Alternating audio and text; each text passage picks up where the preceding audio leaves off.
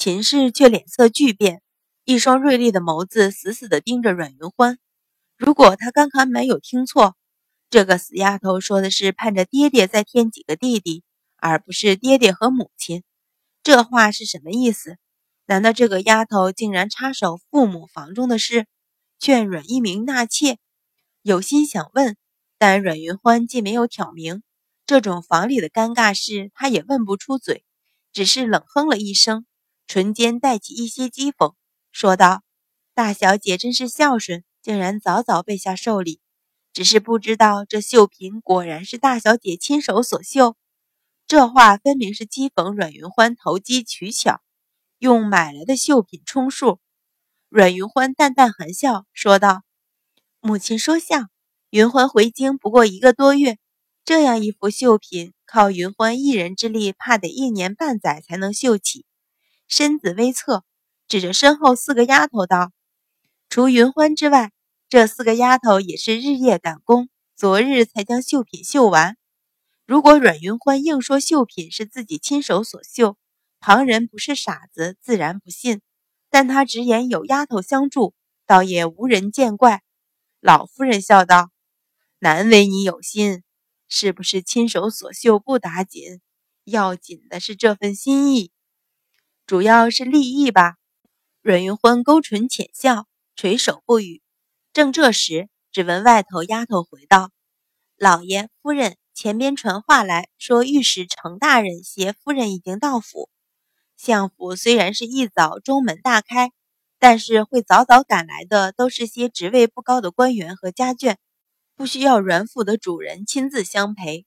可是程御史官居二品，又有古井胡同的一出。”阮一鸣便不得不迎，闻言忙起身向老夫人行礼，说道：“儿子先前去照应。”老夫人笑道：“快去吧，莫要让客人久等。”秦氏听到“御史程大人”五个字，就觉得浑身别扭。见阮一鸣望来，也只得道：“既然程夫人同来，儿媳也前去照应。”老夫人含笑点头，说道：“辛苦你了。”秦氏笑着起身，向阮云欢、阮云乐一瞧，说道：“等一会儿，各府小姐也会前来，你们莫要耽搁太久。”阮云欢应道：“母亲放心，云欢知道。”起身送二人到门口，又施礼道：“爹爹母亲慢走。”抬起头，但见阮一鸣回头望向他的目光流露出一些疑问，便轻轻点头。阮一鸣神色一松。唇角便露出一丝笑容，转身大步而去。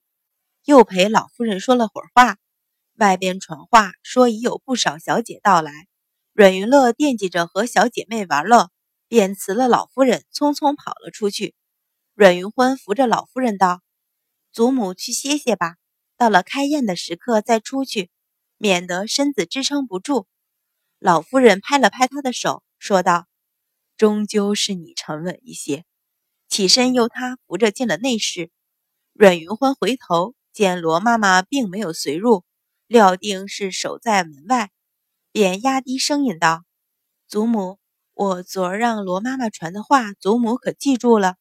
老夫人点头道：“你放心，我还没有老糊涂。”阮云欢轻轻点头，服侍他在榻上歇下，轻声道：“那我便先出去。”看时辰，宾客也快到齐了。老夫人瞧着他，眼中突然泪花闪现，握着他的手唤道：“云欢。”嘴唇微颤，千言万语却不知从何说起。阮云欢知道他的心思，反手回握了握，轻声道：“祖母不要担忧，一切有我。”浅浅一笑，转身出门。